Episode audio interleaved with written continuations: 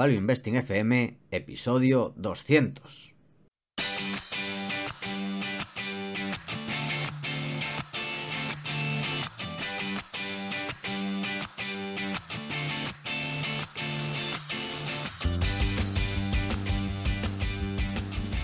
Hola, soy Paco Lodeiro. Bienvenido a Value Investing FM, el podcast semanal en el que te ayudaremos a sacarle partido a ese dinero que tanto cuesta ganar y ahorrar. ¿Cómo? A través del método de inversión más seguro, sensato y rentable, el Value Investing. Te recuerdo que si quieres sacar partido a tus ahorros y no sabes cómo empezar, tienes a tu disposición mi curso gratuito de introducción a la inversión en bolsa en la web academiadeinversión.com. Y yo soy Adrián Godas, colaborador de Academia de Inversión fundador de Ciel Danubio, rey de Godas Academy y emperador de Godas Research. Si te interesa la inversión en minas, este es tu sitio. Tenemos el curso gratuito en godasresearch.com. Y hoy tenemos otra de nuestras entrevistas tan increíbles que a todo el mundo le encanta. No hay warning. No hay warning, ¿verdad, Paco? No, hoy no. Hoy no tenemos warning. No hay warning porque, de hecho, cuando estéis escuchando esto, posiblemente estemos en la quedada que estamos organizando en Madrid cuando, este, cuando salga este podcast. De hecho, eso, tenemos con nosotros a Roberto Salvador y es que tenemos ganas de traer a alguien para hablar de healthcare, para hablar del sector salud, pero es complicado, es un, mercado bastante nicho. Es ingeniero civil, máster del IEB en Bolsa y Mercados Financieros, estuvo de ingeniero en Emiratos Árabes, luego en Mercados en Societe General Project Finance Analyst en Robert Grupo para finalmente crear Sabanto Capital. Bienvenido a Val Investing FM. Hola, ¿qué hay chicos? Muchas gracias por, invitarme y encantado de estar aquí para compartir un rato con vosotros y hablar de, del healthcare, ¿no? que también está, está un poco fuera del radar de los inversores españoles, por lo que parece.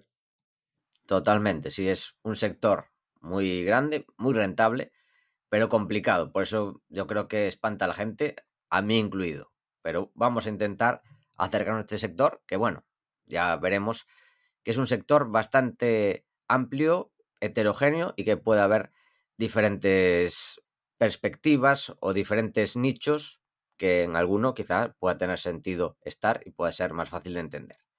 Antes de nada, antes de empezar, nos veremos este domingo, que hoy es cuando está saliendo, o sea, nos veremos o verás a los oyentes en la quedada. ¿Te podrás apuntar? ¿Te vendrás un ratillo? Sí, sí, sí, me pasaré, me pasaré a saludar, a tomar una cervecita y no sé si podré quedarme a comer, pero, pero sí, pasaré, estaré por allí. Estaré por allí. Muy bien. Pues ya lo sabéis. bueno, ya lo sabéis. Ahora ya no hay tiempo de avisar que ya estaremos allí, pero bueno, ahí estaremos también con Roberto y algunos gestores más. Dicho esto, Roberto, primera pregunta, ya sabes cómo va. Empezamos por el principio, por tus inicios, que además empezaste siendo ingeniero y, y viajando, trabajando por el mundo. La pregunta es, ¿por qué empezaste a invertir y por qué este cambio en tu orientación laboral? Porque, bueno, ya tenías tu carrera orientada en la ingeniería y además bastante bien. Sí, bueno, yo cuando empecé a invertir, yo empecé a invertir bastante antes de, bueno, coincidiendo con, el inicio de mi carrera de los estudios, ¿no?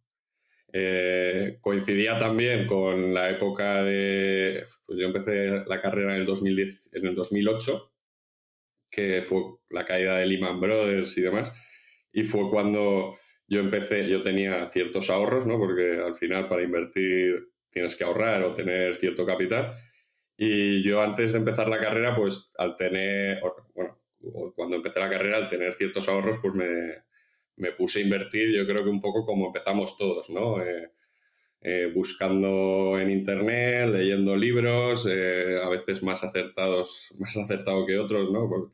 El trading, coqueteas, múltiplos, ¿no? Vas buscando soluciones a, los problemas. Y durante la carrera, pues bueno, a mucha gente le sonará, porque los que hayan entrado en los mercados financieros en los últimos dos años, yo creo que cuando yo entré viví una situación muy similar. Yo me acuerdo de comprar eh, Santander y, multiplicar por casi dos, ¿no? Por dos y medio y, hacer operaciones así un poco que, aleatorias o, sin mucho sentido, pero que era difícil. Eh, fueron dos años que, ganaba dinero bastante gente, ¿no? Y era relativamente fácil ganar dinero, algo muy similar a lo que, a lo que vivimos ahora.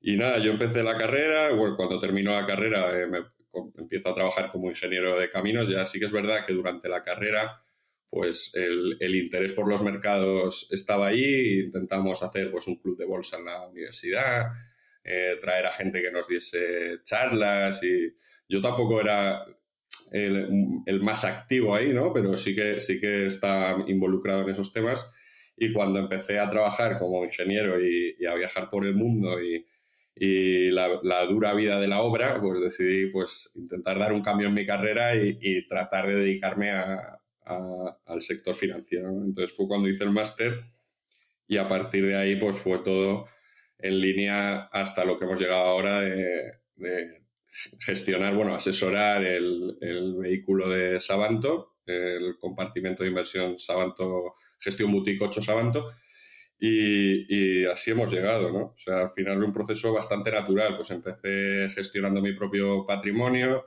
luego convenciendo a mis padres para que ese patrimonio fuese un poco mayor, eh, amigos, y cuando ya me profesionalicé, ¿no? por así decirlo, cuando ya eh, tenía los conocimientos, porque es verdad que muchas veces pecamos de, de, creernos más de lo que somos, ¿no? Y yo cuando empecé soy el primero que entono el mea culpa. Y, y claro, por, por, hacer unos años muy buenos, eh, pero los conocimientos no estaban ahí, o sea, quizá fue más una cuestión de suerte que, que de, conocimientos o de saber hacer, ¿no? Entonces, eh, fue creciendo el capital bajo gestión. Eh, al final, pues la gente, cuando haces las cosas bien y se fue acercando gente, pues compañeros del banco, cuando trabajaban en Societe, que, que algunos de ellos son, o jefes, bueno, jefes, que, son ahora partícipes del fondo y, veían lo que hacía y pues empezaron pues oye, te pongo, abro una cuenta de giro, te doy las claves y lo gestionas tú, a ver qué tal y no sé qué. Y entonces así fue, fue creciendo hasta que llegamos a, al capital mínimo para, para el compartimento y, me propusieron, oye, pues, dedícate a esto, tal. Y, y lo lancé un poco a la piscina porque al final los inicios siempre son duros y en este caso más, porque al el primer año pues cuando empezamos era 600 y algo mil comprometidos, ahora estamos en, en 1,3 millones con muy poco marketing, pero, pero ahora es cuando empieza a ser sostenible ¿no? El, el, vehículo, pero, pero muy contento porque al final haces lo que te gusta y, y, con unas perspectivas de futuro que bueno, ya capitalizará el propio, el propio compartimento a través de su revalorización y a ver si en el futuro pues se animan más, más partícipes y la gente le interesa un poco lo que hago y, y crecemos. Qué bonito, qué bonito, qué bonita historia. ¿Y cuál dirías que es la lección más importante que has aprendido durante tu carrera como inversor? Uf, pues la lección más importante es que hay muchas, ¿no? Al final decir una, desde que lo más importante es formarse, hasta que el, largo plazo, ¿no? es que podríamos decir muchas, ¿no? Yo, por ejemplo, en la formación lo veo muy importante y la formación me refiero a, a, leer y, a, pensar por ti mismo, que eso muchas veces nos explica, porque el inversor medio, yo el primero cuando empezaba y cuando lo primero que buscas, o sea, yo no recuerdo esto, pero seguramente en algún momento habré buscado qué acción compro ¿no? Y tú buscas el, la, respuesta, la respuesta rápida y, quieres que alguien te lo dé hecho y, al final esto no se trata de, de qué acción compras, sino de, de, qué, cuál es tu estilo y qué es lo que quieres hacer con tu dinero, ¿no? Porque también entramos todos pensando que vivir de esto es pegar el pelotazo y hacerse rico y, yo creo que con el tiempo la experiencia y lo que, y, y, lo, que tendremos que estar más centrados es que es una forma de gestionar el ahorro para no perder poder adquisitivo, eh, más que en pegar el pelotazo y hacerse rico, que eso habrá unos pocos que lo consigan, no, no seré yo quien lo niegue, pero el, el objetivo es eso, ¿no? Entonces la, lección más importante es, entender el objetivo para el cual inviertes, ¿no? O sea, que no deja de ser otro de que de rentabilizar los ahorros. Y esto lo has comentado en la introducción de cómo empezaste, pero si lo puedes expandir un poco más sobre cuál es tu estilo de inversión en la actualidad y cómo ha evolucionado. Deseamos que empezaste con el trading, pero desde que descubriste el value investing, que ya han pasado muchos años, ¿cómo has evolucionado como inversor? Sí, bueno, al final, a ver, hemos pasado todos eh, en origen. Yo ojalá, vamos, ojalá hubiese descubierto la fórmula o entendido mejor. O sea, yo creo que más que descubrir o es entender qué es lo que estás haciendo, ¿no? Porque lo que estamos haciendo al final es una inversión empresarial, en la cual es, sobre todo cuando invertimos en renta variable, ¿no? Que lo que compramos son acciones de empresas, de negocios que funcionan bien o funcionan mal, ¿no? Entonces, cuando empiezas con el trading o cuando empiezas...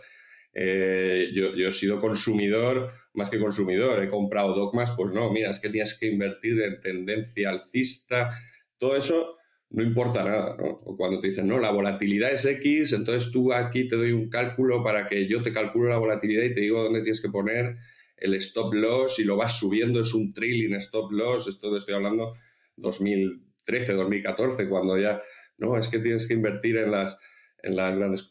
Lo que te das, llega un momento en el que te das cuenta de lo que estás haciendo y, y por peso y por sentido común, al final lo que acabas es invirtiendo en empresas. Y yo, por ejemplo, yo cuando me defino, me cuesta mucho definirme, ¿eh? porque creo que todas las clasificaciones que se hacen, value, eh, growth, eh, hay muchísimas clasificaciones que yo creo que al final dañan un poco, ¿no? Porque hay gente que dice, no, yo es que, o dividendos, yo solo invierto en dividendos, o yo solo invierto en growth, o solo invierto... Creo que, al final lo que invertimos es en, en empresas, yo por, por acoplarme un poco a estas definiciones y porque la gente lo entienda de alguna forma mejor, eh, me considero un inversor en calidad. Creo que, creo que es la, mejor forma de, equivocarse menos, o no, bueno, no equivocarse es muy complicado, pero de equivocarse menos. Y, y me gusta compaginar esa calidad con, con el crecimiento, ¿no? Porque a pesar de que estemos pagando múltiplos quizá eh, mayores o superiores y mucha gente te diga, no, es que no vale cualquier cosa.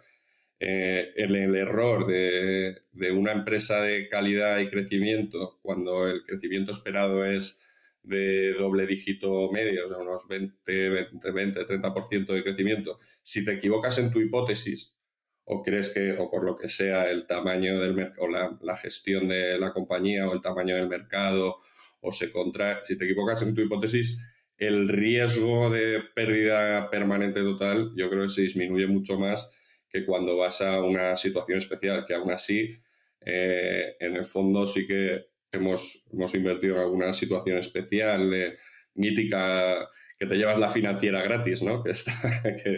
Que, se escucha mucho, mucho, ¿no? Pues por ejemplo en Dell invertimos por una situación especial. Intento no cerrarme intento no cerrarme puertas y, al final invierto en base a, convicción y a, entender bien dónde está el dinero, ¿no? Eres además una persona que ya me lo, comentamos cuando, antes de empezar el podcast, que yo te dije, nosotros solemos durar una, dos horas. Y tú me dices, nah, soy parco en palabras, no me, no me hará falta tanto tiempo. no, es verdad que, hay compañeros, incluso vosotros sois grandísimos comunicadores, que, yo no lo soy, ¿no? Es quizá una carencia, una carencia mía. Yo me, cuesta, me, gusta mucho ir al grano, pero sobre todo porque son cosas que al final en el, pensamiento lleva muchas horas y, las conclusiones sencillas de entender y, muy específicas se explican rápido, ¿no? Quizá es, un problema, un problema que tengo a la hora de, a la hora de comunicar, ¿no? Que, podría explayarme un poco más, pero sí, me cuesta, me cuesta. Pasamos ahora ya a centrarnos en el tema. ¿Para qué te hemos traído? Para hablar de healthcare. El sector que más peso ocupa en tu fondo. Y lo primero es preguntarte, pues, ¿qué te atrajo del sector salud? Bueno, a ver, es que por hacer una foto, ¿no? O sea, y, hacer una radiografía de, lo que, de lo que está pasando, lo que pasa con el sector salud, el sector salud es, muy odiado, ¿no? El sector, es un sector que, pues que tiene muchas de las empresas, sobre todo las que pesan mucho dentro de lo que sería el sector salud, que serían las, los productores de medicinas, ¿no? Eh, ya sean farmas como biotecnológicas, que tienen, son empresas con altísima deuda, con una regulación espectacular. Eh, no, no, es lo más agradable, ¿no? Es verdad que cotiza a múltiplos razonables, eh, pero como hemos comentado alguna vez, por ejemplo, los bancos también cotizan a, a múltiplos muy razonables, pero todo el mundo sabe por qué, ¿no? O sea, yo no creo que esté especialmente barato, pero sí creo que es una parte muy importante del mercado, con unos vientos de cola a nivel tendencial o macro muy importantes y creo que, y creo que ahí podríamos, o sea, teníamos que estar invertidos en el fondo a fin de lograr cierta diversificación, ¿no? huir un poco de, de las modas y, y, con el objetivo de rentabilizar el fondo a unas tasas sostenibles y, a largo plazo, creemos que es una parte del mercado que no nos podíamos perder. Y, por eso, a ver, la tengo una parte importante, eh, quizá donde más invertido estoy es en, todo lo de en Managed Healthcare, ¿no? En, Medical Care, que sería gestión de hospitales y demás. en farmacéuticas tengo algunas, tengo algunas inversiones que, algunas han ido bien, otras han ido mal, pero son situaciones muy puntuales y, al final cuando hablamos de... A mí me preocupaba mucho hablar del sector salud porque cuando hablas de un sector, al final cuando tú eres una persona que invierte en compañías y el análisis es más bottom-up, por así decirlo, el, el, hablar de un sector en general parece que es una ambigüedad y que, lleva, y que puede llevar a confusiones, ¿no? Pero pero sí, en general lo que tengo en cartera y las inversiones que tengo en cartera creo que puede haber algunas muy interesantes. Y bueno, por, descubrir un poco al, público en general español inversor, pues que, una parte muy importante del dinero está ahí y, y qué es lo que se debe hacer y no se debe hacer, siempre en base a mi opinión. Y ahora lo acabas de comentar, sobre que el sector salud es un sector muy amplio y que hay diferentes nichos. ¿Cuáles consideras que son los más rentables, los más arriesgados? ¿En dónde te mueves? Has comentado que tienes algo de farma. Que, bueno, ¿nos puedes hablar un poco de esto? Sobre cómo lo dividirías el sector salud y dónde puede haber valor. Sí, a ver, el sector salud al final hay, muchas, muchas subsectores, muchos subsectores, ¿no? Y, las, y yo como lo diferencio, pues al final, por ejemplo, por un lado estaría eh, farma y biotecnología, ¿no? Y por otro, por otro lado estaría pues todo lo de equipamiento médico, que, que también tiene unas características, unas características o unas rutinas de mercado o de, o de negocio similares a lo que sería farma y biotecnología y luego tendríamos todo lo que es eh, gestión, socio, gestión sanitaria, ¿no? Luego también meten dentro del sector salud, pues incluso eh, facilities, ¿no? Pues que sería pues el real estate sanitario o, clínicas dentales, eh, ópticas, laboratorios sea, yo creo que hay muchísimas oportunidades en, todos los segmentos, pero hay que saberlas diferenciar. O sea, yo cuando encuentro a gente en España que se interesa por el sector salud y, la gente que, se acerca, normalmente hacen, hacen un approach muy diferente al que hago yo. O sea, el, el, approach más clásico de acercarse al sector healthcare es hacer un gambling, por así decirlo, en en decisiones de la FDA. ¿no? Es que esta empresa eh, va a sacar un producto espectacular para una, medicina revolucionaria que va a curar eh, con la misma medicina, nos va a hacer inmortales a todos. ¿no? Creo que eso es para mí muy complicado, porque yo al final no soy científico, soy inversor y, y a mí eso pues me repele un poco, ¿no? Acercarme a esa forma. Eh, es muy lícito para el que sea un gran especialista, pero yo hablando con gente del sector, eh, gente que trabaja en propias farmacéuticas, muchas veces ellos ni siquiera saben eh, o, tienen, no, saben si van a tener una aceptación de la EMA o de la FDA para el producto X, ¿no? Entonces, hay empresas monoproducto, que son researchers, por así decirlo, que sacan un producto que es una apuesta, por decir algo, muy binaria, ¿no? Si, si sale bien, eh, la, sacamos del estadio, pero es que si sale mal, todo el gasto en I más D que hemos hecho en, ese medicamento se va un poco al traste, ¿no? Yo creo que es, es, una forma de acercarse al mercado muy al mercado de la biotecnología, las farmas y demás, muy común, que luego también lo que hace es que muchos huyan de ahí, ¿no? Porque, porque acaban encontrándose que el ratio de éxito es muy bajo, ¿no?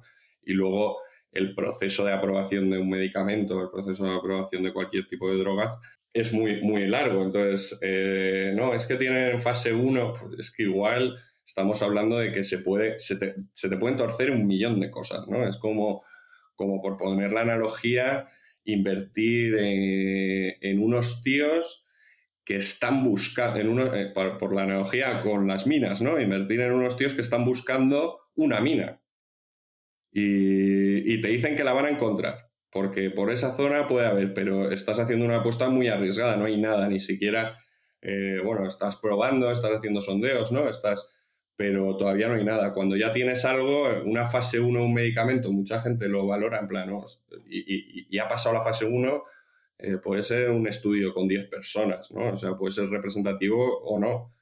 Y, y ahí lo veo muy complicado. Yo, ¿cómo acercaría ¿Cómo me acerco yo al sector, por ejemplo, por, ser más, más específico de farma o biotecnológicas? A mí me gustan empresas pues, con, capacidad probada de sacar nuevos medicamentos, eh, muy diversificadas en medicamentos, con un pipe en, producción o en estudio para aprobación muy amplio, pues por hacernos una idea. O sea, mucha gente, pues eso, invierte en empresas monoproducto que, eh, depende del 100% del éxito en, un producto la aprobación, pero es que hay muchas empresas de las Big Pharma, por así decirlo, que es que pueden llegar a tener entre 250 y 500 productos en, fase 1 y, y, 100 en fase 2 y 25 o 15 en fase 3, ¿no? Que al final eso lo que te va a asegurar es que vas a tener un, negocio recurrente que está, muy, está probado, ¿no? Y, al final, si son empresas que llevan muchísimos años haciendo esto, pues vas a, obtener los beneficios. Es, es, quizá uno de los principales consejos que, que yo daría. Es, es, el menos erótico, ¿no? El menos sexy, porque, claro, a ti te dicen, bueno, es que estás invirtiendo en una empresa que es un tostón, pero que no, que no lo es, que es mucho más divertido encontrar el pelotazo, donde, pero ahí eh, yo creo que la, es una cuestión más de suerte que de inversión y, y, es a lo que yo por lo menos no me siento preparado ni, ni estoy en, los mercados ni invierto para eso. Y luego, por otro lado, tenemos un sector que, que está muy denostado y que yo creo que, que puede ser muy interesante. Bueno, por tenemos los, los, de equipamiento médico, que yo no tengo ninguna porque, porque considero que están, instrumentos médicos y demás, considero que están, hay muchas especialmente caras, ¿no? Las que son buenas están muy caras, ah, que son impresones, ¿no? Eh, eh, yo las he estudiado algunas, lo que pasa es que por precio, la empresa es muy buena, pero es que por precio a mí se me dispara, ¿no? A 70 veces beneficios, 80 veces beneficios. Eh, creo que el mercado ahí, aparte de que está sobreestimando la capacidad o subestimando la, innovación en el, en el sector, pues me cuesta entrar, Y, donde sí que tengo una parte muy importante es en los planes sanitarios, ¿no? En ya sea aseguradoras o managed care, ¿no? Que trabajan con contratos de la de lo que se llama comúnmente como Obamacare, ¿no? que está teniendo una explosión tremenda en Estados Unidos. Es verdad que también volvemos a una característica común de todo el sector, que es la extrema regulación. Eh, pues eso, son contratos públicos donde te regulan cuál es el máximo beneficio posible. Si tú trabajas con Medicare o Medicaid, eh, luego también hay, depende del estado, ¿no? Pero varía entre el 80 y el 85% de beneficio operativo máximo. O sea, entre el 10, entre el 15 y el 20% de beneficio operativo máximo. Eh, si no, luego tienes que hacer el rebate para a, tus, a, los, a los clientes, ¿no? Hay varias formas de hacer rebate. Eh, es un mercado muy regulado, pero creo que cada vez va a crecer más. Eh, muy antifrágil, por decirlo de, alguna forma, o muy que, responde muy bien ante la inflación, porque al final el, en, el mundo sanitario, eh, lo conté, bueno, lo expliqué un poco en Santiago, ¿no? Pasa una cosa muy curiosa con el tema de, de, los, de los precios y la innovación, a diferencia de casi el resto de sectores que, que la innovación lo que hace es una, o lo que conlleva es una reducción del precio, ¿no? Por ejemplo, el sector tecnológico. Un ordenador, el ordenador de, primer ordenador de los años 60 o eran ordenadores de, que ocupaban una, nave industrial y que costaban millones de euros. Y tenía una capacidad mínima. En cambio, ahora mismo tenemos un ordenador personal por precios muy irrisorios eh, en comparación. En, el sector sanitario pasa una cosa muy diferente, que es que los precios van subiendo a medida que, va, que tienes la innovación. ¿Pero por qué? Porque estas empresas tienen un control de precios brutal, porque se mide mucho más el performance del medicamento o, de la, o del tratamiento frente al precio. Y, el ejemplo que ponía era, era muy específico. Si a ti te dicen tú tienes un cáncer terminal, y te dicen que hay dos medicamentos, uno que vale 200 dólares al mes y otro que son 15 mil dólares mensuales. Son una diferencia tremenda. Y el éxito del, de 200 dólares podemos estar hablando de que puede ser un 85% de tasa de supervivencia. Pero es que el de 15.000 te vas al 95% de tasa de supervivencia. Yo no sé los oyentes o, o, la gente en general, eh, el que los tenga los paga ese 10% extra de sobrevivir a, una enfermedad, eh, pues yo, creo que es una de las cosas en las que, en las que ahorramos menos, ¿no? En las que el performance se mide mucho más, eh, se valora muchísimo más que el precio. porque al final es lo que hablabas, ¿no? ¿Cuánto vale tu vida o cuánto vale? o, cuánto, o, una, o un medicamento que te tienes que tratar para alguna enfermedad crónica o tienes algún medicamento, o yo que sé, insulina o que tiene muchos menos efectos adversos que otro, pues al final eh, el precio es más elástico. O sea, tú al final ahí dices, oye, no, no me supone tanto esfuerzo pagar un poquito más, ¿no? Y, y por eso, eh, y por esa premisa principal es por la cual el sector en general se considera defensivo. ¿no? ¿Por qué? Porque al final es un gasto en las familias o en las personas que no es, eh, no es evitable y a pesar de, por ejemplo, históricamente caídas del PIB tremendas, pues el gasto en sanidad pues ha caído porque al final se ajusta todo, pero pero cae mucho menos violenta, cae, de una forma menos violenta, ¿no? Y, luego su comportamiento ya, esto a nivel, a nivel industria y a nivel mercados, el comportamiento en los mercados del sector sanitario, no hace falta más que, mirar al pasado y, ver, cómo se ha comportado en las últimas recesiones o burbujas, la, en la .com, en la crisis del 2008, pues es que es bastante resiliente a todo esto, por, más que nada porque, porque el gasto en sanidad se, puede evitar, se puede evitar poco. Perdonad si divago un poco, es que tengo la sensación de que estoy divagando, pero si queréis enfocaros en algo me, cortáis y me decís. ¿eh? Bueno, yo tengo algunas preguntas. En concreto, en el sector farma, tú estás hablando de empresas que generan nuevos medicamentos pero has mirado también el sector de los genéricos, que estuvo bastante de moda entre los inversores también.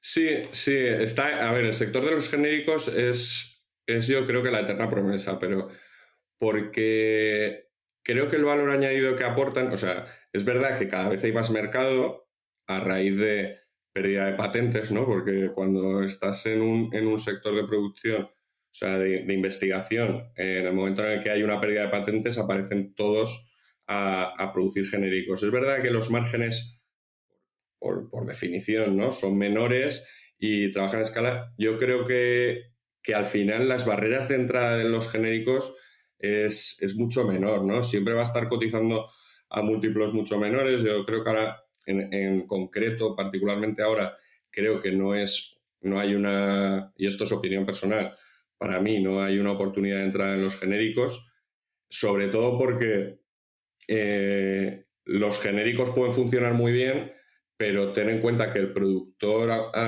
tras la pérdida de la patente, eh, normalmente eh, ahí pasa una cosa muy curiosa, ¿no? Cuando, cuando se espera la pérdida de la patente de un medicamento, de un blockbuster, ¿no? Que serían los medicamentos más vendidos, los, los, top, ¿no? Se, espera, se, valora a cero el, el negocio, la venta de, de ese medicamento por parte de la, de la, de, de, la principal de la principal farmacéutica, ¿no? de, la que la, de la que lo ha descubierto, por, decirlo de alguna forma. Pero yo creo que al final eh, lo único que hacen y lo que está empezando a pasar es que están reduciendo, evidentemente reducen su facturación a lo bestia porque, porque lo van a tener que vender muchísimo más barato, pero, pero, pero sí que van a tener, van a seguir teniendo una cuota de mercado importante, ¿no? O sea, no le quita a nadie AVI, por ejemplo, que cuando pierda la patente en Estados Unidos, en, Europa ya perdió la patente de Humira, que era el medicamento más vendido históricamente a la bestia, eh, sigue teniendo una cuota de mercado. Los, e, es un negocio diferente, ¿no? Es un negocio diferente que yo creo que los márgenes son mucho más estrechos y que, y que me, cuesta ver, me cuesta ver en un mercado tan, con tanta innovación eh, me cuesta ver que vaya a funcionar. O sea, no creo que vayan a funcionar mal, creo que siempre van a tener ahí que va a ser un, negocio pues, que va a funcionar, que va a tener su mercado y que va, y que va a seguir generando capital, pero me cuesta ver eh, las barreras de entrada sobre todo y me cuesta ver, el, o sea, son empresas con unos retornos sobre el capital invertido bajos, pues es decir, unos márgenes bajos, ¿no? Pero, y además, sobre todo, hay que entender que ciertos medicamentos pueden perder la patente para el tratamiento de una enfermedad, pero seguir manteniendo la patente o evolucionarlo de alguna forma que siempre va a poder ser más vendido. ¿no? Pasa un poco, el ejemplo que se explica muy, muy fácil es con, con Navi y, y Humira, ¿no? que, es, que es el tratamiento. ¿no? Pues ellos lo que hacen es sacar diferentes productos que hace tres años no se lo creía nadie, porque decían, no, esto, no, estaban trabajando en Rimbock y en Scritch y varios productos para sustituir a Umira, que al final ellos no dejaban de mejorar un poco esto, ¿no? El mejorar un poco, pues que tenga menos efectos adversos, que tenga, que tenga mejores tasas de, de curación y demás. Entonces, al final, en, un, en una constante evolución, el, el, constructor, el fabricante de genéricos lo tiene de alguna forma, eh, yo creo que, más complejo, El crecimiento, por así decirlo. Siempre va a ir tener nuevas, eh, nuevas pérdidas de patente que le va a permitir entrar, pero, pero creo que es un negocio poco. Si ya es por, por, decirlo de alguna forma, si ya es poco sexy el, el sector farmacéutico y biotecnológico, los genéricos son pues como puede ser HP y Lenovo, ¿no? Que al final van a estar cotizando siempre a, múltiplos muy bajos. Y con relación a algo que has comentado del, management del healthcare, supongo que te centrarás solo en empresas estadounidenses.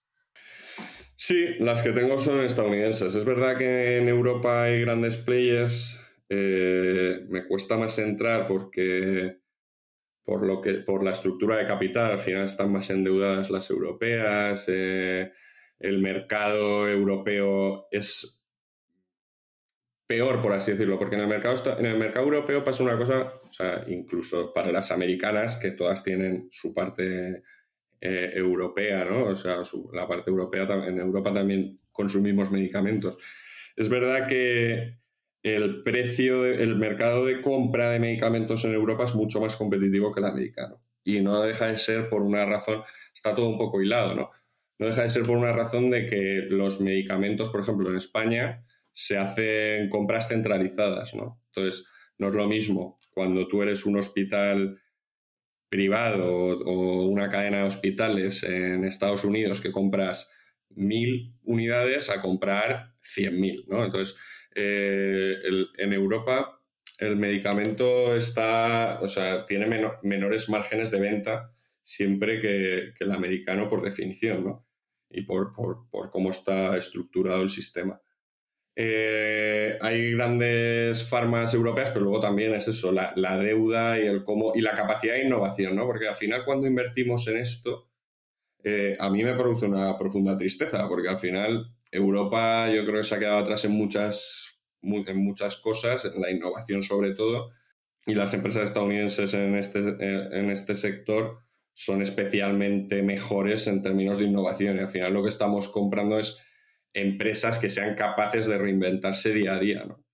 Entonces, en, la cultura empresarial en Europa es diferente, a pesar de que hay grandes, bueno, las suizas, las Novartis y demás, hay, hay grandes empresas, pero creo que ahí eh, van medio pasito por detrás de, o sea, salvando las distancias, o sea, sin, menospreciar a nadie, ¿no? Porque hay, empresas europeas sobre todo Suiza, la, suizas en farma, que son muy potentes y que hacen las cosas excepcionalmente bien, pero luego también en términos de precio, pues yo creo que donde había más oportunidades, no en todas, pero yo por lo menos en las que, las que he encontrado mejores oportunidades o mejores situaciones que el mercado estaba valorando, a mi entender mal, ha sido en Estados Unidos.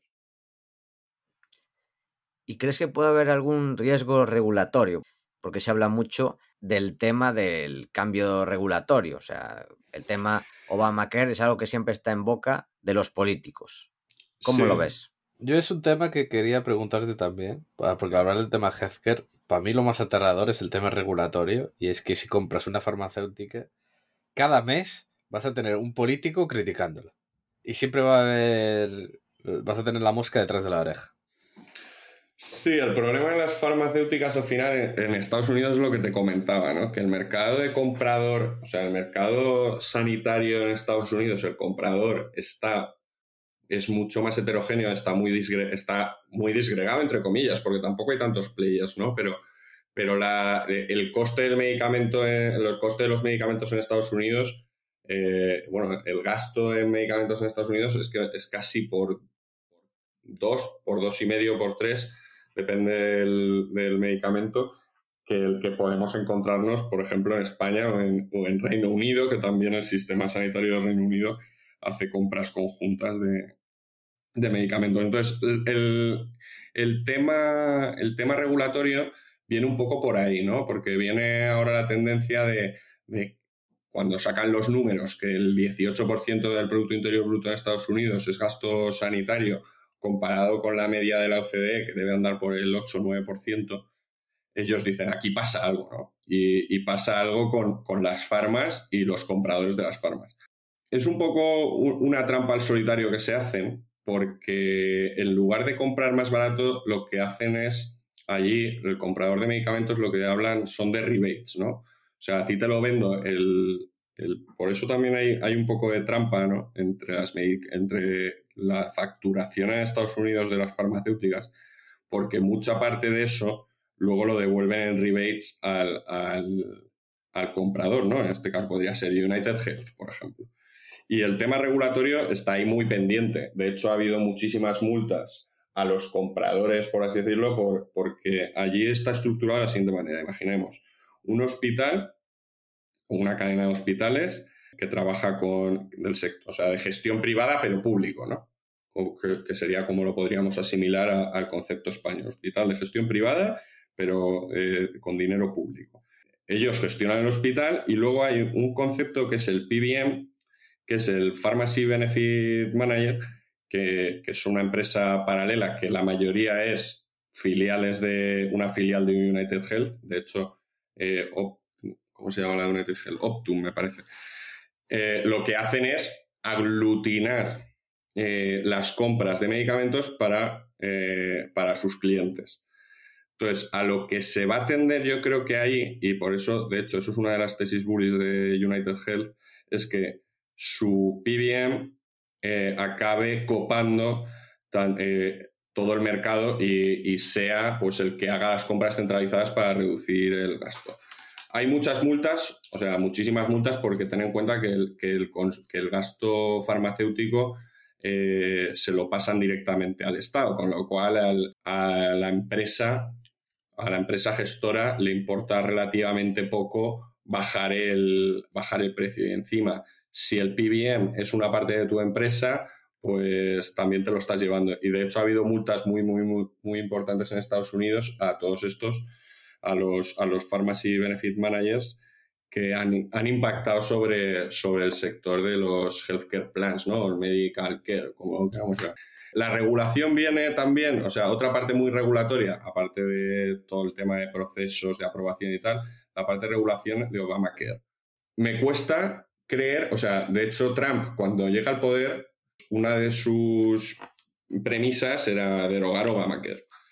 No solo no ha podido, o sea, eh, es que ni, ni, lo ha intentado. Es verdad que es, es algo que yo veo bastante complicado que cuando tú le, le das ciertos privilegios a, una sociedad, cuesta quitar. También es verdad que en Estados Unidos la población eh, no está acostumbrada a un sistema de seguridad social tan desarrollado como quizá tenemos en Europa, ¿no? Y hay dos corrientes, quizá la más demócrata, por el lado demócrata, que son los que dicen tenemos que acercarnos a países como Reino Unido, a Reino Unido, a Canadá, a Europa en general, donde tendamos a una seguridad social pública mayor y luego tenemos a los republicanos que se niegan y que dicen que cada uno se tiene que pagar, se tiene que pagar su, su, su sanidad o su gasto médico y de hecho hay un, hay un porcentaje en Estados Unidos que, que, a pesar de que hay muchísimas facilidades para, para acceder, ya sea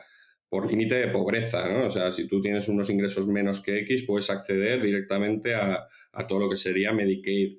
Si eres un tío mayor de 65, un niño y demás, tienes el sistema de Medicare. Eh, pero hay gente que no, está, que no está metida ahí y decían que había un porcentaje importante de gente que es que no quería estar. O sea, que ellos no querían estar asegurados. Es una sociedad un poco compleja, pero yo creo que en temas regulatorios por ese lado, creo que el, diagnóstico es al revés. Es decir, en Estados Unidos están tendiendo a una sanidad de gestión privada pública que en términos de porcentaje sobre, de impuestos, ¿no? porque ellos al final el 2%, no llega al 2% para, para Medicare, Medicare y Medicaid. Joder, es que parece un trabalenguas y, ellos pagan unos impuestos sobre la renta mucho menores de los que pagamos en Europa. Yo creo que, de hecho, el viento de cola está en Estados en Europa, donde la gestión, o sea, esto es un tema muy delicado, me cuesta mucho meterme más en un sitio donde nos van a escuchar tantísima gente como, como vosotros, pero es que hay que decirlo, o sea, la sanidad pública y la mal llamada sanidad privada, ¿no? La sanidad privada de gestión, la sanidad pública de gestión privada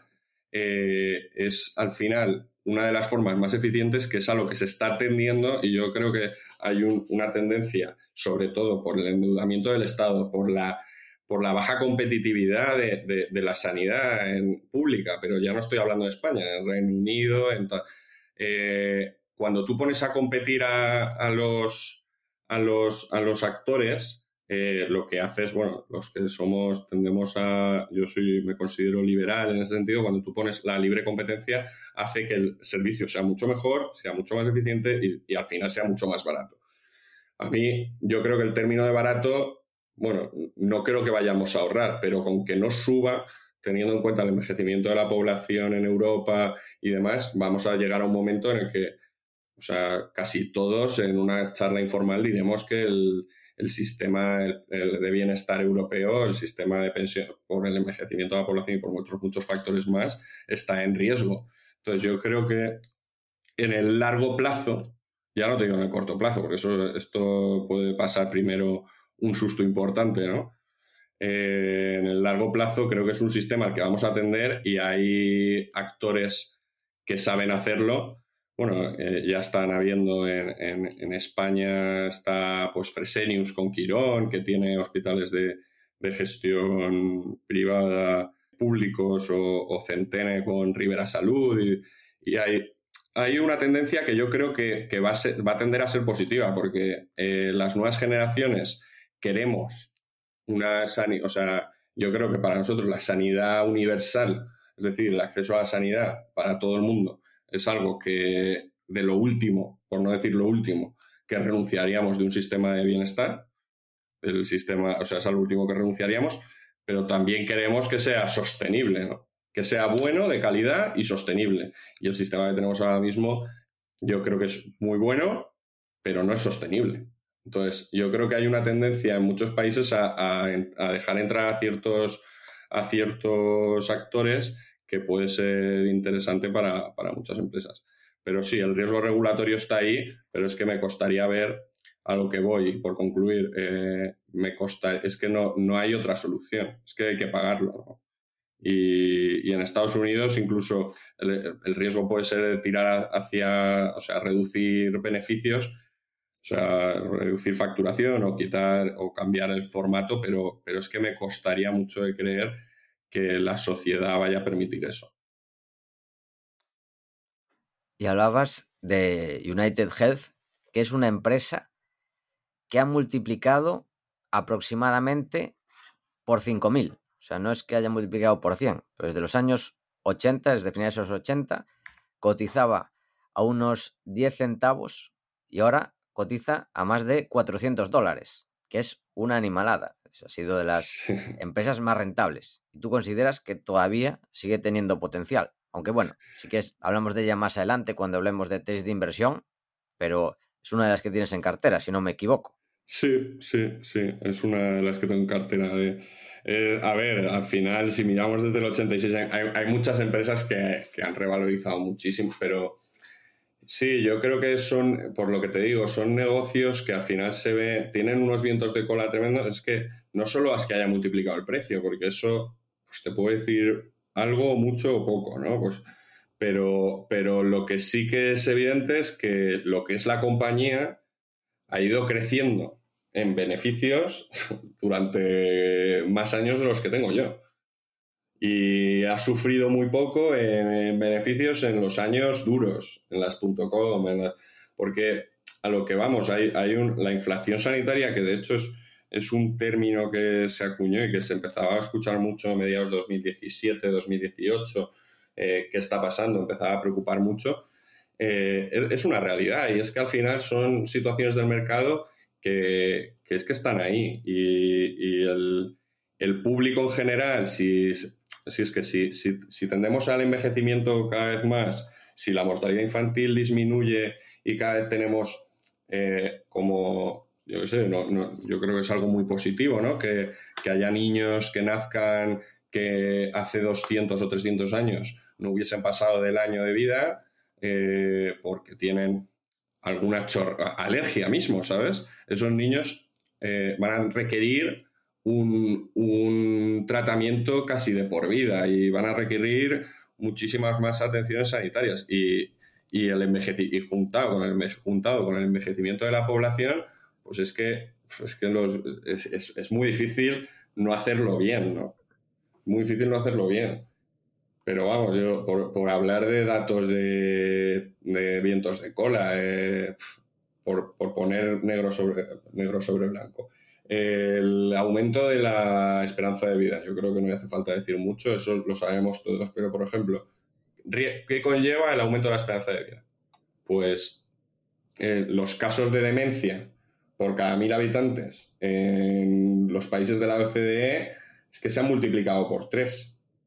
en personas de mayores de 60, 65 años, me parece que. O sea, es que estamos hablando de un 29 por mil, o sea, es decir, un 2,9% de la población tiene una demencia que ya puede ser demencia leve o Alzheimer y demás. O sea, toda esta gente, todo ese tratamiento, todo, todo el mercado que queda por descubrir y surgirán, bueno, si es que lo estamos viendo, yo creo que no hay mejor momento, surgen nuevas enfermedades, eh, nuevos tratamientos, eh, cada vez, pues oye, queremos vivir más, ¿no? Y la sociedad va a atender a eso. Entonces el gasto médico es que me cuesta, me costaría ver, salvo, bueno, cisne negro, que China tire una bomba nuclear sobre California, eh, los otros se la devuelvan y se zumben a, tal, caiga una en París y entonces, pues claro, evidentemente el gasto sanitario se reduciría, pero yo creo que el menor de nuestros problemas sería lo que tenemos en cartera. O sea, es que me cuesta mucho ver incluso un cisne negro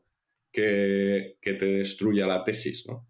Es verdad que no vamos a tener una revalorización, pues como podemos tener, eh, como, como si fuésemos a descubrir el nuevo Google o el nuevo Facebook o el nuevo Apple, pero, pero es que vas a tener ahí una revalorización de, mercado al menos muy interesante que, para muchos, si sabes, si entras en el buen momento y sabes elegir bien los caballos ganadores, por así decirlo, eh, puede ser muy interesante, sobre todo hilando con lo del principio, que es para qué invertimos.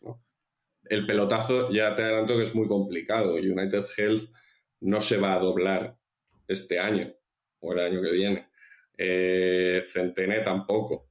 Pero sí que vas a estar ahí obteniendo una rentabilidad de mercado interesante en un negocio consolidado y con unas barreras de entrada importantes. Y no sé, em, esto no me acuerdo cuándo salió, que se unieron o anunciaron eh, Buffett, eh, JP Morgan y, Amazon que iban a intentar hacer una disrupción en el sector de los seguros de salud, que al final no lo hicieron. No sé si seguiste la historia. Sí, o sea, yo ahí es que puedo aportar poco, pero yo tengo una teoría, no, no, no es, no es muy ortodoxa, pero pero es verdad que pasa una cosa con el lobby médico en Estados Unidos. O sea, de hecho, Estados Unidos podría perfectamente tener un sistema sanitario exactamente igual que el, que el europeo, ¿no? El de muchos países europeos. Pero no lo tienen porque el lobby médico es súper potente. De hecho, es un país extremadamente liberal y, y, se ha hecho muchísimo, muchísima fuerza y muchísimo peso para que, o sea, de hecho, los médicos americanos es que no hay más que verlo. O sea, un médico americano, un médico en España vive muy bien, pero es que un cirujano americano eh, es, un empresario, ¿no? Es un tío que es un tío que tiene una mansión y vive como Dios.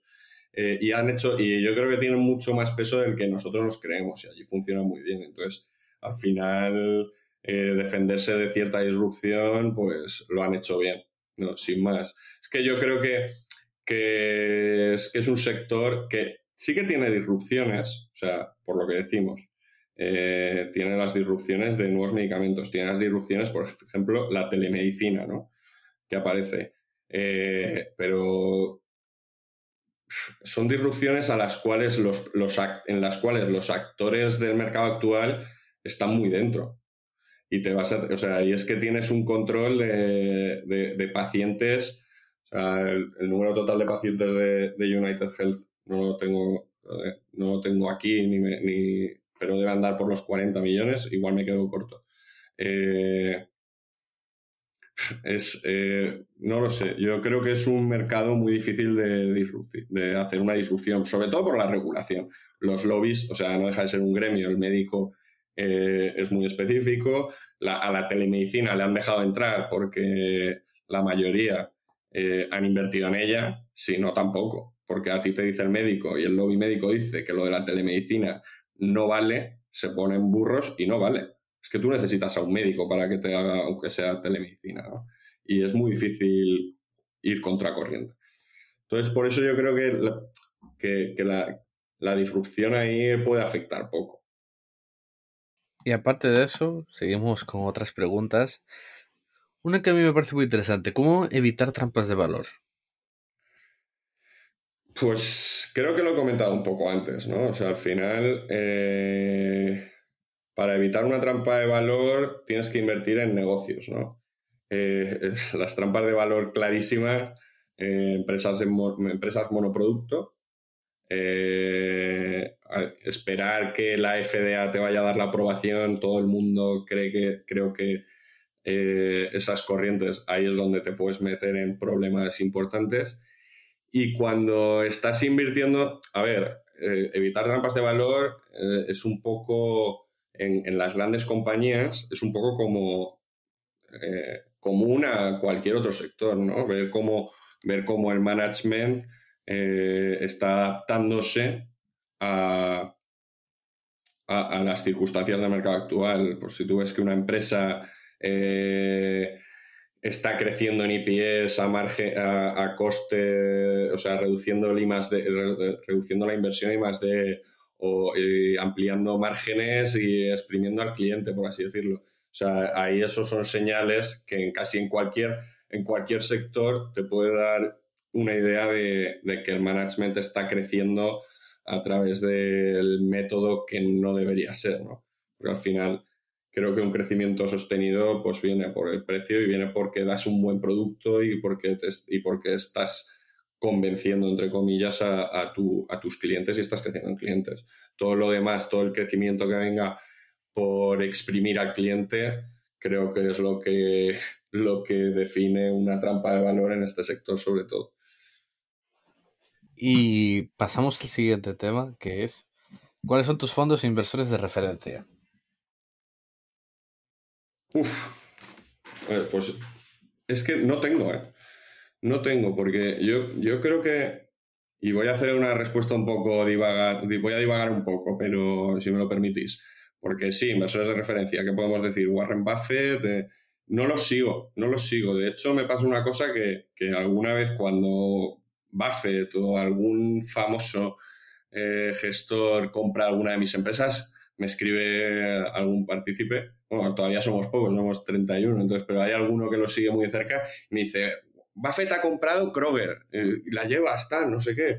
Y digo, pues, pues es que no me interesa mucho, o sea, no, sigo mucho a los, a los, gestores, ¿no? Yo creo que, que, que, hay mucha gente que sí que sigue a los gestores y que compran eh, por, porque Pepito ha comprado, porque Juanito ha comprado y, creo que es un grave error y, no lo he hecho nunca, la verdad, no, no tengo inversores de referencia.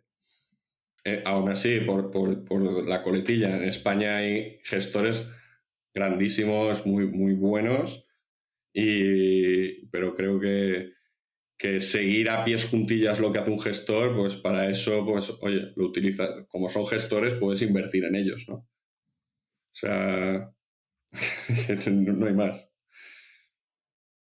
Perdón si no ha sido muy elocuente mi respuesta. bueno, Roberto, y ahora algo que le interesa mucho a nuestros oyentes, que si puedes comentar la test de inversión en alguna de las principales posiciones de, de Sabanto. Ya podemos hablar de algo del sector salud y también otra que no sea sector salud, si te parece. Sí, eh, pues a ver, pues no sé por dónde empezar. Bueno, por ejemplo, ya que estamos en el sector salud y, lo tengo por dar una pequeña pincelada, por ejemplo, la tesis cuando yo invertí en Avi, ¿no? Ya que estamos en farmas, eh, cuando, yo invertí en Avi, eh, había una idea de mercado, estaba muy deprimida la cotización, porque es verdad que una parte muy importante de su facturación venía del medicamento de, Humira, de reumatología, y, entonces cuando perdió la patente en, Europa, pues eh, le pidieron, o sea, el mercado, va a de hecho va a perder la patente en Estados Unidos en los próximos años y el mercado estaba dándola por muerta a la empresa, ¿no? Y, de hecho hicieron la compra de Allergan eh, para quedarse con todo el tema de Botox, que tampoco gustó al mercado porque creían que que no podían aflorar sinergias. Y yo lo que, lo que me creí en su momento, más que creérmelo, es que cuando te lo dicen, y te lo dicen muchas veces, y te lo dicen unos tíos que han sido capaces de reinventarse tantas veces, Estos, eh, te, empiezas a ver que los medicamentos que van a sustituir a Humira, oye, pues están creciendo. Eh, empiezas en el año 2018-2019 que el medicamento factura muy poquito, genera muy poquito, pero el, el siguiente año genera tres veces más. Es verdad que a costa de perder cuota de mercado, o sea, o perder la patente en Europa de, del similar, pero crees que va creciendo y entonces al final te empieza, el mercado está valorando la compañía que te la estaban poco menos que valorando a cero y, yo tomé la decisión más que nada por, por, lo que te comentaba antes, ¿no? No, no invertir en un monoproducto o invertir también un poco en, en, la empresa, ¿no? Y ahora mismo, ahora hay mucha más visibilidad. O sea, también es verdad que el rendimiento que, les, que, que desde donde compré yo hasta ahora se ha revalorizado mucho y ahora mismo la tesis ya es diferente, pero, pero yo creo que sigue habiendo margen de beneficio ahí sobre todo porque la tesis está cumpliendo, ¿no? Y el guidance y lo que está indicando el management sobre cómo estaban funcionando tanto Rimbock como Ski, es que no, creo que sí, sí, igual me equivoco en el nombre de los medicamentos, pero creo que es Rimbock y, y eh, están funcionando especialmente bien además con Allergan las sinergias que tenían, que claro, esto es como todo, un mercado, dos empresas enormes, farmacéuticas, mucha deuda, se fusionan, te dicen que las sinergias van a ser X. Yo soy el primero que digo, eh, bueno, lo de las sinergias eh, habrá que verlo, ¿no? Eh, no sé, pero aprovechan todo toda la red comercial que tienen. Es que,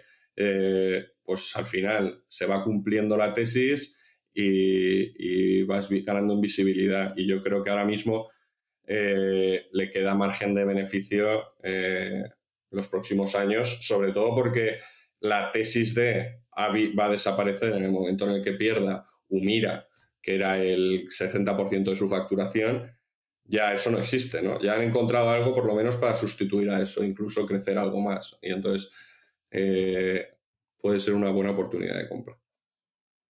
Y por otro lado, otra tesis que puedo comentar, por, es, que es muy ligero, no sé si hay preguntas. Tú cuenta, eh, tú cuenta. Lo que quieras. Vale, sí, y otra, tesis, la de Centene, que el símbolo es CNC. Eh, es el principal proveedor de eh, contratista de, de, de Obamacare. ¿no? O sea, si tú miras cómo lo ha hecho la empresa, desde el año, pues Obamacare creo que se firma 2013 o así, eh, es una empresa que, está trabajando en, lo que comentábamos, o sea, contratista del Estado en Estados Unidos, eh, aparte tiene su marketplace de hospitales, pero es, es, menor, eh, el, que mayores, el que mayores usuarios tiene de tanto Medicare como Medicaid, está cotizando a siete veces flujo de caja. Ahora mismo los que la veáis, si la miráis en cualquier screener o lo que sea que pone que está a 50 y tantas veces beneficios, es justo por lo que he comentado antes del tema de multas de, la farmacia, del, PBM, del Pharmacy Benefit Manager, que han aprovisionado una barbaridad para posibles sanciones que les venga. De hecho, les vino una claim de 200 millones o de del departamento de Ohio, del estado de Ohio, y la pagaron sin pensar. O sea, ellos saben quién es su cliente porque eh, Medicaid, eh, Medicare, no, pero Medicaid es mitad federal, mitad estatal, con lo cual si tú te pones a mal con, tu, con el Estado, eh, estás vendido, ¿no? Entonces estos aprovisionaron, han aprovisionado las multas para, para cubrirlas enteras eh, durante el segundo trimestre de este año, yo creo primero segundo trimestre, y este año visualmente, pues para el que la quiera mirar, no, no le va a cuadrar lo que digo, pero, pero si saca los números y normaliza beneficios y, es que al final el flujo de caja es el que es, está siete veces flujo de caja, ¿no?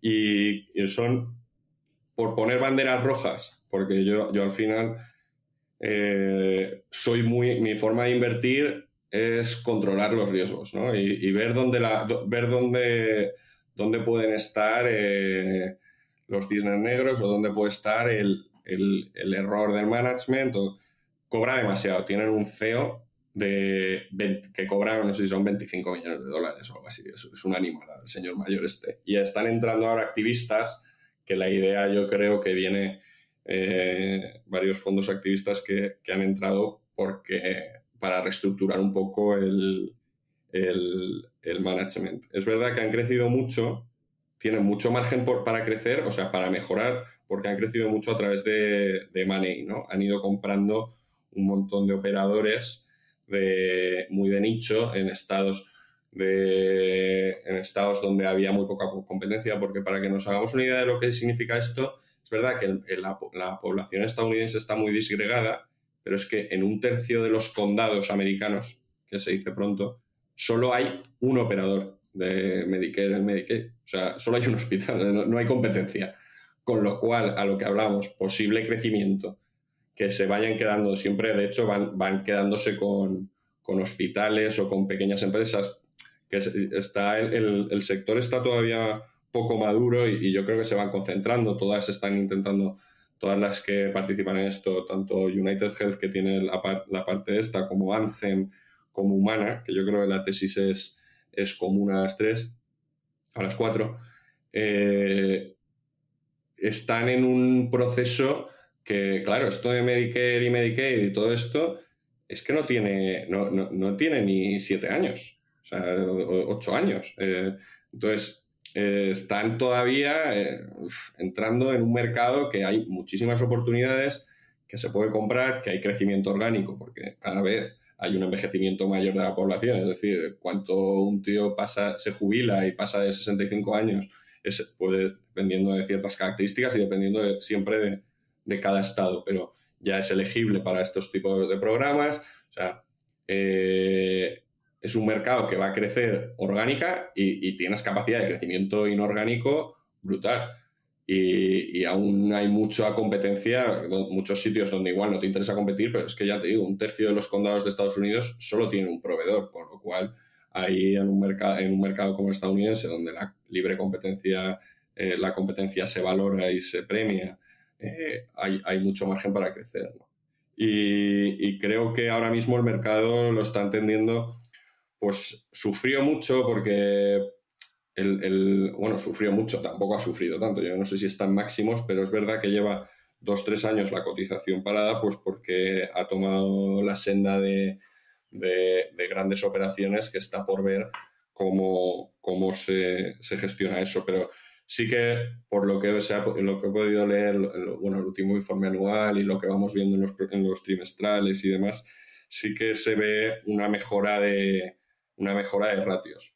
También es verdad que está escapado en, el, en términos de beneficio operativo. ¿no? El medical loss ratio está, está limitado, sobre todo porque puedes no limitarlo, que es lo que hacen otras, que al final es una forma casi de financiarse a sí mismo y luego, devolver, y luego devolverlo a largo plazo a los clientes. Pero ellos, ellos van cumpliendo, eh, no tienen rebates a los, a los clientes por delante y creo que en los próximos años eh, puede empezar a funcionar muy bien. Es verdad que tiene mucha deuda, pero, pero bueno, es deuda, es deuda buena a mi de, mi forma de ver, ¿no? O sea, han sido capaces de capitalizar el efecto, o sea, de conseguir más efecto red y de capitalizar las compras hechas a, pues, Magellan, Welker, eh, de una forma bastante, bastante interesante a mi, a mi gusto, ¿no? ¿Y en qué se diferencia un poco Centene de United o de Humana? Al final, Centene, yo a mí es la que más me gusta porque es la que está más enfocada, es la que es la más barata, ¿vale? O sea, están enfocados a, dar el servicio más económico. Para, porque luego, aparte del Medicare, luego tienes ampliaciones que casi todo el mundo utiliza, ¿no? Pues para, para tener eh, cubiertas los medicamentos o para tener cubiertos. Hay, hay los que, si hay alguno que, algún americano aquí que nos escuche o que viva en Estados Unidos, lo sabrá, es, una locura. Eh, tienes eh, diferente, o sea, tú tienes lo básico, o sea, tienes lo básico, la atención básica, y luego tienes múltiples ampliaciones, que de hecho es ahí donde, donde, la gente, donde ganan bastante pasta.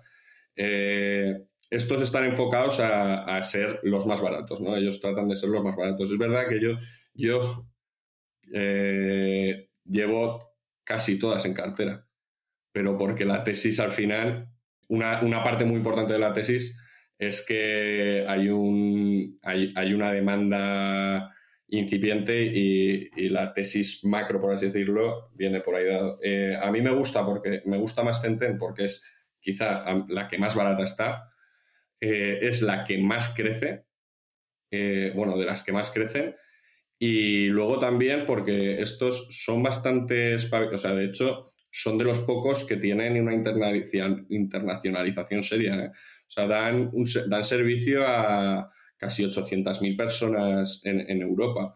Ya sea, por ejemplo, en, en Reino Unido, externalizaron el, servicio de rayos X y ciertos laboratorios que, bueno, puede que creo que tiene sentido, ¿no? Y se lo han quedado ellos, han, en España operan centros de salud en Alicante, creo que algún hospital en Galicia.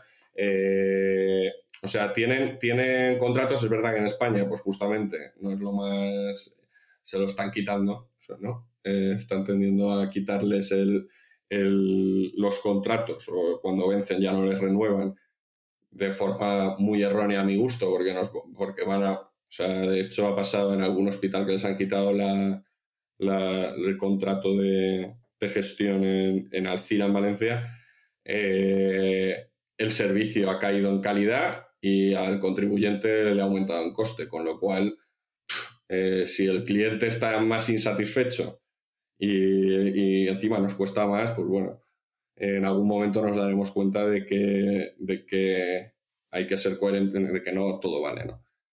Pero, pero sí, a mí, a mí me parece que es la que más barata está y la que, y la que enfoca de una forma pues más hacia el low income el, el, negocio, ¿no? Y ahora, si te apetece, podemos pasar a comentar algún error. Espera, que si no, voy a si vas a pasar errores, yo te voy a comentar otra. Ah, entonces. Vale, vale, Estoy hojeando aquí tu cartera y hay, vamos a hablar también de algo no healthcare, porque no todo es healthcare. Y me da atención una, que tienes una posición muy pequeña, por, por país y por el nombre. Kinevic. Kinevic, a ver, vamos a hablar de pues algo más exótico. Pues no te ha sido mucho el healthcare, ¿eh? No, vale. Pues no, pero sí, esta está, es muy interesante, ¿eh? Pero, pero, es sueca, ¿no? Esta. Es, es, sueca. Esto es un Venture Capital.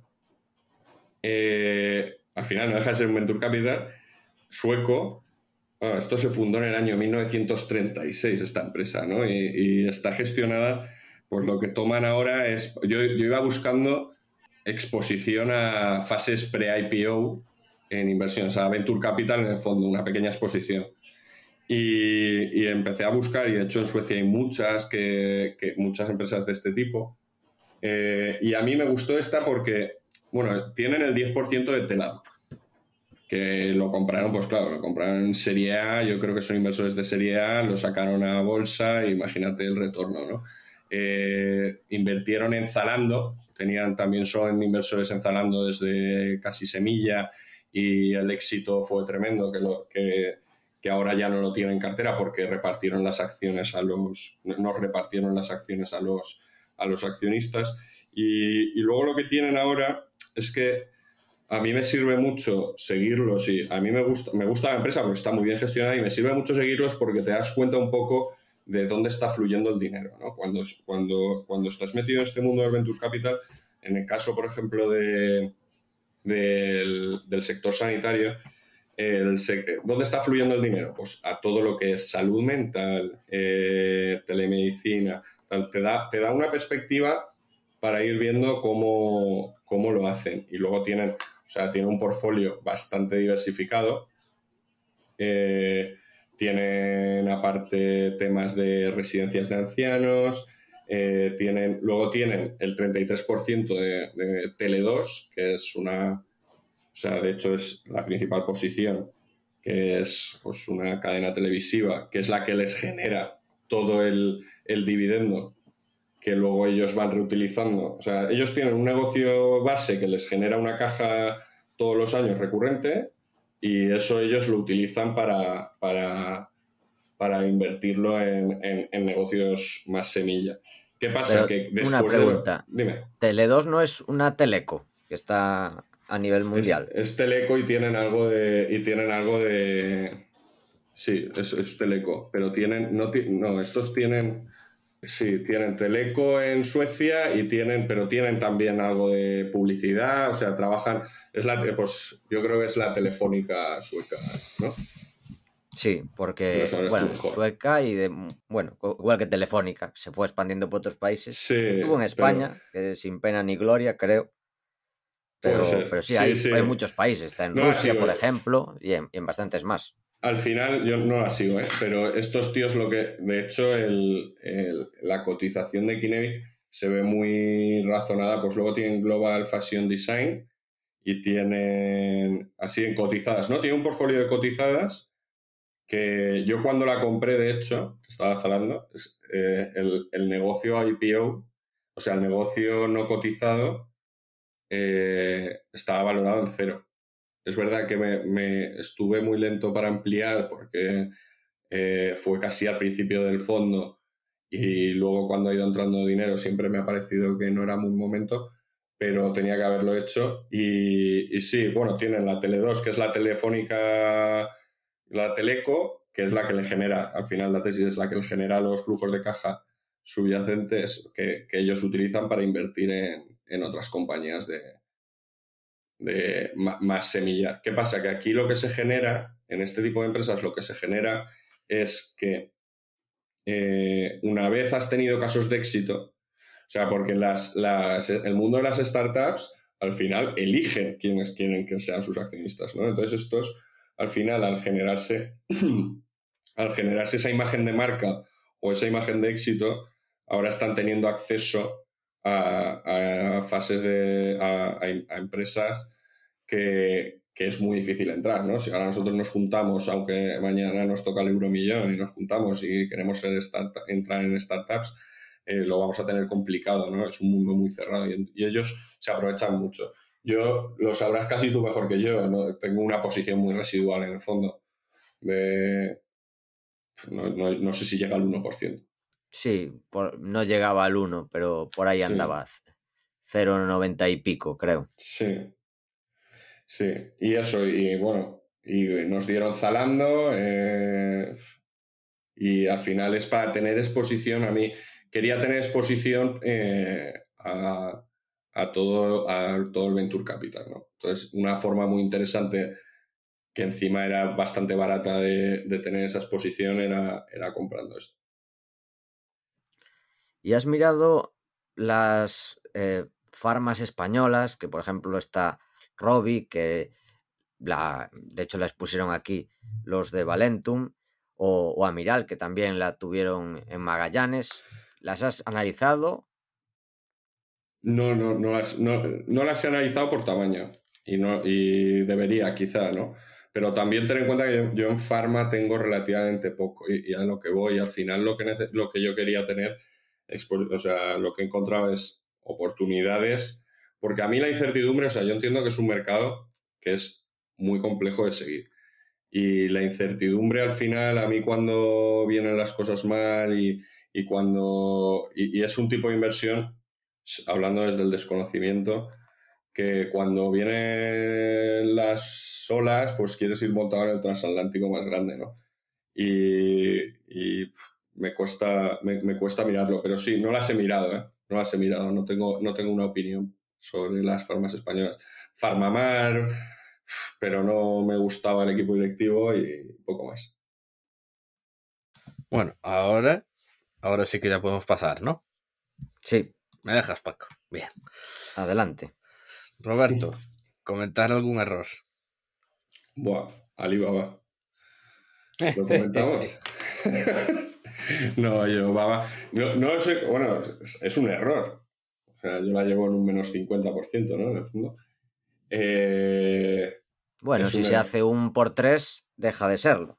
O sea que lo consideras un error a día de hoy. Eh, yo no, no, he vendido ni voy a vender. Eh, creo que, de hecho, está hoy bastante, bueno, no sé, no sé si decirlo, pero estoy bastante dentro para ampliar. Porque por más que miro, la semana pasada, hace dos semanas, yo, llevo... El problema que veo con estas cosas es que me te quita mucho tiempo. Eso fue lo que dijo Carlos en Santiago. En Santiago. Sí, o sea, Santiso. ¿No te acuerdas? Que dijo literalmente eso. Dijo, vendí toda China porque para el peso que le doy me quita tres veces eh, tiempo. Pues me, pues, pues me veo totalmente identificado. Es en plan, llevo dos semanas con, Pero más que nada, ¿sabes, ¿sabes por qué te quita tiempo? Por la volatilidad. Porque aunque tú lo tengas muy claro, cuando algo te cae un, desde máximos un 60 y 70%, eh, hay que ser, hay que tenerlos muy cuadrados o ser muy vanidoso para pensar que no te has equivocado. yo por lo menos, eh, por la cabeza, por mi cabeza pasa, oye, me la han colado aquí, a pesar de que es una empresa muy seguida. O sea, entonces, eh, si me hubiese pasado con Microsoft, pues, pues también lo pienso, digo, que me he equivocado, ¿no? Y entonces analizas y empiezas a ver, y cuanto más veo, más me cuesta, o sea, no, no, veo el error. Es verdad que yo creo que los riesgos geopolíticos son pues nada desdeñables, pero es que la empresa está ahora mismo a derribo, está, está baratísima. No sé, también yo creo que ya la conclusión que yo he ido llegando al final es que hay que entender un poco, o que se debería invertir un poquito de tiempo en entender los retos de China. O sea, China que es, un país en el que las mujeres se jubilan a los 50 años, con el problema demográfico que tenemos en Occidente, en Estados Unidos, que también lo, van tienen ellos. O sea, eh, sistema de pensiones todo público, eh, eh, un aumento de la clase media que te va a exigir mejores servicios, la globalización, que ves cómo está el vecino. Entonces, yo entiendo que la política china, al final, pues intente hacer cosas para que, para que el, electorado, bueno, no hay electorado, al final es un partido, pero que, que sus, eh, sus habitantes pues vean que, oye, que a los ricos les están dando caña. No lo sé, ¿eh? O sea, estoy pensando en voz alta, pero, pero que creo que ha sido un error de inversión. Pues es que no, no es que lo crea, es que una empresa que ha perdido un 50% es un error de inversión. O sea, otra cosa es que, que, siga pensando que, no, no está justificado, pero, pero yo soy bastante resultadista en ese sentido y, sí, y sí que lo considero un error de inversión. Te podría decir, te podría decir otros muchos, ¿eh? sobre todo de, vender antes de tiempo. Eh, por, no, por no capitalizar todo esto con China, pero, pero sí. ¿Os cuento más?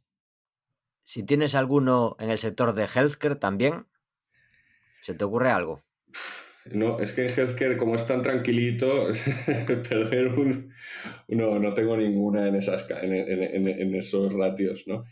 Además, vas a las empresas más seguras dentro del healthcare. si fueras al desarrollo de medicamentos, de biotech, eh, en desarrollo, ahí tendrías mucho que contar, pero como no te metes en esos fregados. Si me hubiese metido en algunas, pues de estas de, acciones de acentavo, de que te llega un WhatsApp de el primo que te dice que van a sacarla del estadio con no sé qué, pues, pero como no me meto en esos jardines, uno de los errores que más me fastidio, por, más que nada por la, por la por lo que me podéis, por lo que por lo, por lo que he dejado de ganar, ¿no?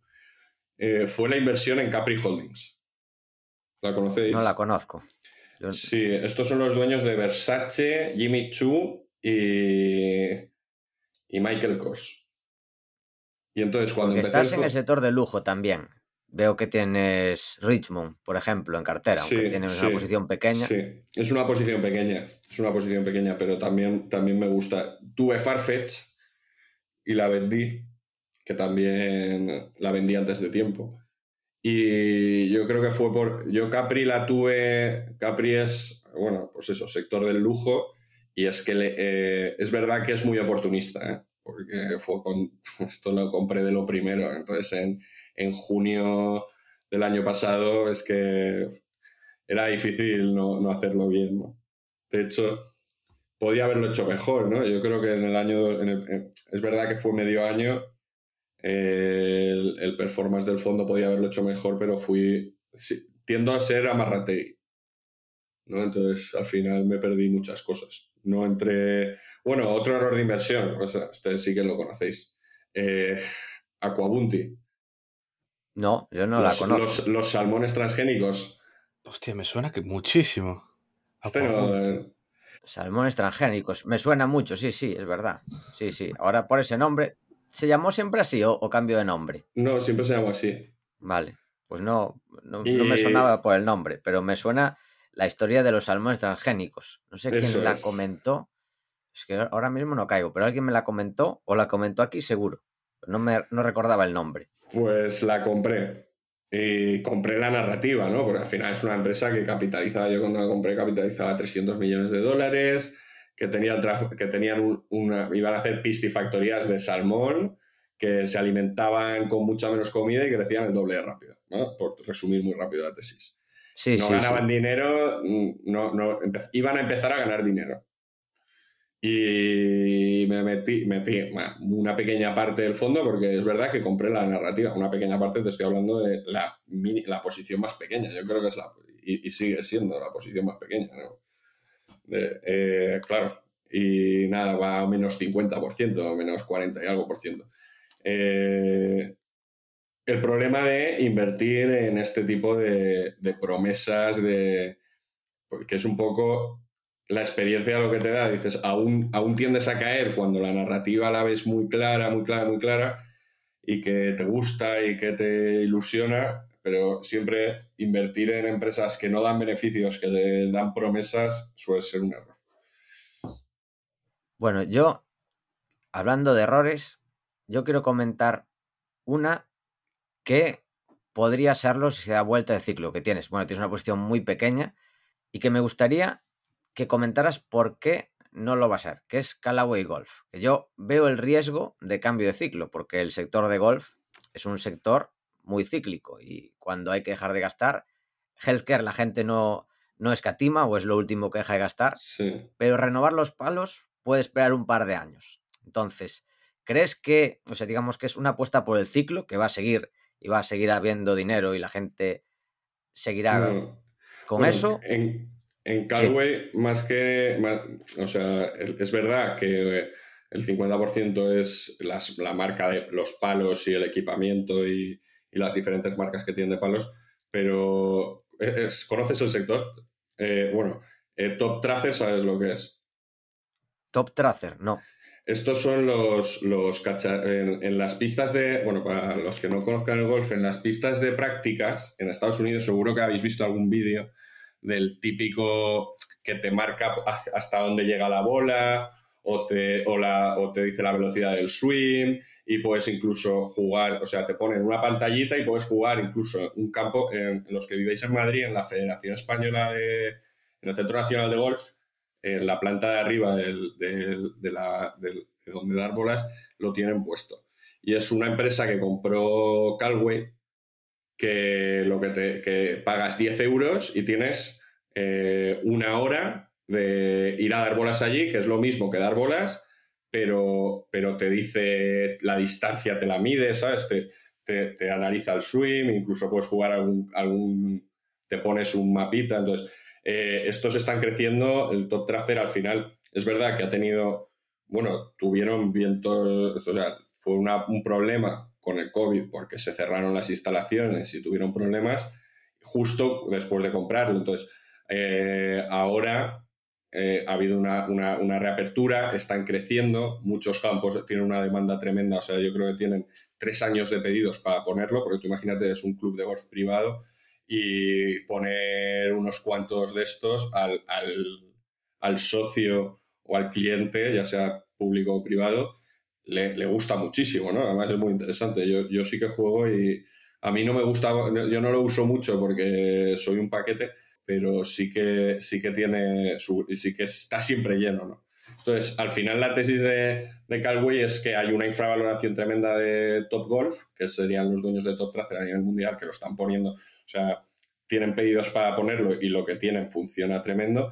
Y es verdad que los palos de golf al final, la parte de, de palos y, y ropa y equipamiento es bastante, es cíclica, pero, pero además es un deporte que también está creciendo, tiene vientos de cola, está creciendo en, golfistas a nivel, a nivel global, ¿no? O sea, imagínate en el momento en el que, bueno, esto, este, es que esto que voy a decir me parece bastante tendencioso, pero, pero, pero bueno, se puede decir, eh, en el momento en el que la clase media de China empieza a crecer, ¿no? Al final las principales marcas siempre pueden funcionar. Entonces, tienen un crecimiento de golfistas importante y es verdad que son activos que tú compras para muy largo plazo, pero también tienes fungibles, tienes los guantes, tienes las bolas, las bolas, los que juguéis, pues sabes, los que son bastante malos como soy yo, que perdemos un montón de bolas cada vez que salimos a jugar, pues eso, eso, hay, que, eso hay que usarlas. Eh. Los guantes, al final, eh, los acabas rompiendo cada X, cada muy poco. Hay mucho fungible, ¿no? Y tienen un beneficio que, o sea, yo creo que es bastante inelástico al ciclo. Es verdad que si te viene una recesión importante, pues el golf al final es un deporte que no es especialmente barato y podría sufrir, pero no, por eso también la posición es relativamente pequeña. ¿eh? Entonces, en el caso de que sufra, estarás ahí comprando más, seguro. Seguramente ahí seguramente. También es verdad que hay que ver, o sea, yo ahí lo que trato de monitorizar muchísimo es eh, el tema de, las instalaciones, porque creo que está muy mal valorado. O sea, es que ahora no lo tengo delante, pero, o sea, no, es que no sé si tengo aquí algo, algún manuscrito que haya tomado. Pero está muy mal valorado, para mi gusto. O sea, estaban valorando un negocio que es recurrente, eh, que tiene que, es que tiene ciertas barreras de entrada, porque al final es que es un monopolio, o sea, es que son ellos solo en el mundo. Habrá alguno más, algún chino que lo instale, pero es que ellos son los principales. Y luego, se, y luego está generando negocio no solo por la instalación, sino luego tú cobras cada vez que alguien va a usarlo. Entonces, es, yo lo vi muy mal valorado y y esto fue lo típico de ir a probarlo y decir, oye, esto, y empiezas a tirar de la manta y dices, ah, pues, esto está interesante. Y así lo descubrí. Pero sí, es una posición pequeña, pero que tengo cierta confianza en que funcione bien. Muy interesante, muy interesante. Pues ahora, después de este gran repaso al sector del healthcare y algunas empresas más, también muy interesantes, pasamos a las preguntas finales y empezamos, como siempre, con preguntas cortas. Y la primera es un deportista o equipo histórico de cualquier deporte. Y ya sabes, los que no se pueden decir. Puedes decir un golfista si quieres. Para los que nos escuchen ya me han avisado que esto es lo que no entienden cómo puede ser lo más complicado. Para mí lo más complicado de la entrevista, ¿eh? O sea, esto, el deportista, no se puede decir a Pau Gasol, no se puede decir a Rafa y pues yo diría Michael Jordan porque soy muy fan del baloncesto. Pues te voy a decir que Michael Jordan no. También Venga, Michael Jordan no. John Ram, que encima es, el mejor golfista del mundo español y patrocinado por Calway. O sea que más, más hilado no puede estar. Venga, así sí. Así sí. Un artista. Eh, Z Un empresario. Y ya sabes los que no valen. Eh, me iría a algún clásico, el Rockefeller el, primero. Ah, ahí, ahí, ahí. Muy bien, así me gusta. ¿Un filósofo o pensador? Eh, escotado, que como falleció hace poco y encima un comunista reconvertido a liberal, siempre hay que homenajearlo. Un sitio para comer y qué pedir en ese sitio. Aquí no hay duda. El charolés en el Escorial y pedir cocido los lunes, miércoles y viernes. Espectacular. Mejor cocido, el mejor cocido madrileño en España, sin duda. Muy bien, aquí cero dudas, cero dudas, muy bien. Una canción. Buah, paso palabra, no, puedo. Eh, alguna de. No sé, el himno de la comunidad valenciana. Oh, hostia, eso es nuevo, ¿eh? Eso sí que es innovar. Una película. Bueno, El Señor de los Anillos, la, cualquiera de las, de las tres primeras de la saga de la Comunidad del Anillo. Un videojuego. FIFA para jugar con amigos, pero hace mucho que lo jugamos. Ahora a lo que le estamos dando fuerte es al Catán, que no es videojuego, que es un juego de mesa, pero es, es, es brutal. Joder, todos dicen que es la leche, yo quiero probarlo. Totalmente, es que, no sé, la gente está a tope con el Catán. Buah, te quita, bueno, estuve este fin de semana que he estado con los amigos de Casa Rural. eh, también genera muchas discusiones, ¿eh? que eso es lo bonito de los juegos. Al final, que alguien se pique, se pique mucho, eso es lo más divertido. ¿Qué has aprendido este último año? Pues he aprendido a gestionar un fondo y a que la gestión de un fondo... He aprendido que la gestión de un fondo es muy diferente a la gestión privada. Por requisitos de la CNMV, que eso lo sabemos todos, pero luego llevas ciertas implicaciones por detrás que parece que no son tan obvias, pero, pero hay que entenderlas bien para, para asignar pesos y para alocar el capital de forma eficiente hay que, hay que ser hay que darle hay que darle más de una vuelta sobre todo en la selección de pesos ¿no? ¿Qué estás intentando aprender ahora o quieres aprender en un futuro próximo? ostras pues mira va me voy a lo personal ¿se puede? sí Por supuesto. Eh, quiero aprender de paternidad porque en unos meses voy a ser padre de mi primera hija y, y, y, y el objetivo es aprender a ser un buen padre y, a educar a, a, a, la progenie. Bueno, pues si quieres te paso una lista de libros que ya me he leído bastantes últimamente y me han llegado también algunos más estas últimas semanas, o sea que de eso, si quieres, hablamos. Bueno, pues eso yo, toda información se acepta, vamos, y, y se agradece. Que, a ver, hay que decir que ayudan, pero al final Sí, no, te, final- no te solucionan, te ayudan un poco, ayudan. Sí, al, al final, no estás preparado. Claro, Sí, sí. es como enfrentarse al mercado. Te puedes leer los libros, pero te cae todo un 50% y a ver qué cara pones. Sí. Sí. Y por último, consejos y libros para inversores. Pues un poco, a ver, los clásicos, ¿no? Es que ahí yo, yo sí que iría, mm, no voy a descubrir la rueda aquí, o sea, me iría a los clásicos de El inversor inteligente, los de Peter Lynch, Jeremy Siegel, para empezar. Pero yo, yo aquí quería dar un warning, porque creo que muchas veces, y creo, no sé si lo he dicho antes, eh, el inversor que el inversor en general busca unas respuestas y yo creo que lo que hay que aprender es a, y lo que se debería aprender y que se debería fomentar mucho más es el aprender a leer o el aprender a informarse, ¿no? No, no, la información no es la respuesta o los libros no te van a dar la respuesta, porque muchas veces buscamos respuestas y más que las respuestas lo que te, lo que te tienen que hacer es estructurar la cabeza para, para pensar a tu forma y qué es lo que te encaje a ti, ¿no? Y eso es, muy- parece una chorrada, pero es muy complicado. Pues la gente compra un libro, yo me acuerdo cuando compré, es que lo, estaba viendo, como sabía que me ibais a preguntar lo de los libros, estoy mirando ahí en la librería y veo, guía para invertir a largo plazo, de Jeremy Siegel. Yo cometí ese error, o sea, tú lees esto y dices, este tío me va a decir lo que tengo que hacer. Pero no vamos a buscar, o sea, yo recomendaría que no, no buscar eso, ¿no? Eh, sino buscar estructuras de pensamiento, algo, algo que te haga pensar y que te haga ir a la segunda derivada. Bueno, pues esto es todo. Muchísimas gracias, Roberto. Y para terminar, te cedemos el micrófono para lo que quieras. Buah. Pues no, daros, agradeceros a todos los que nos escuchéis y a vosotros mucho más por invitarme.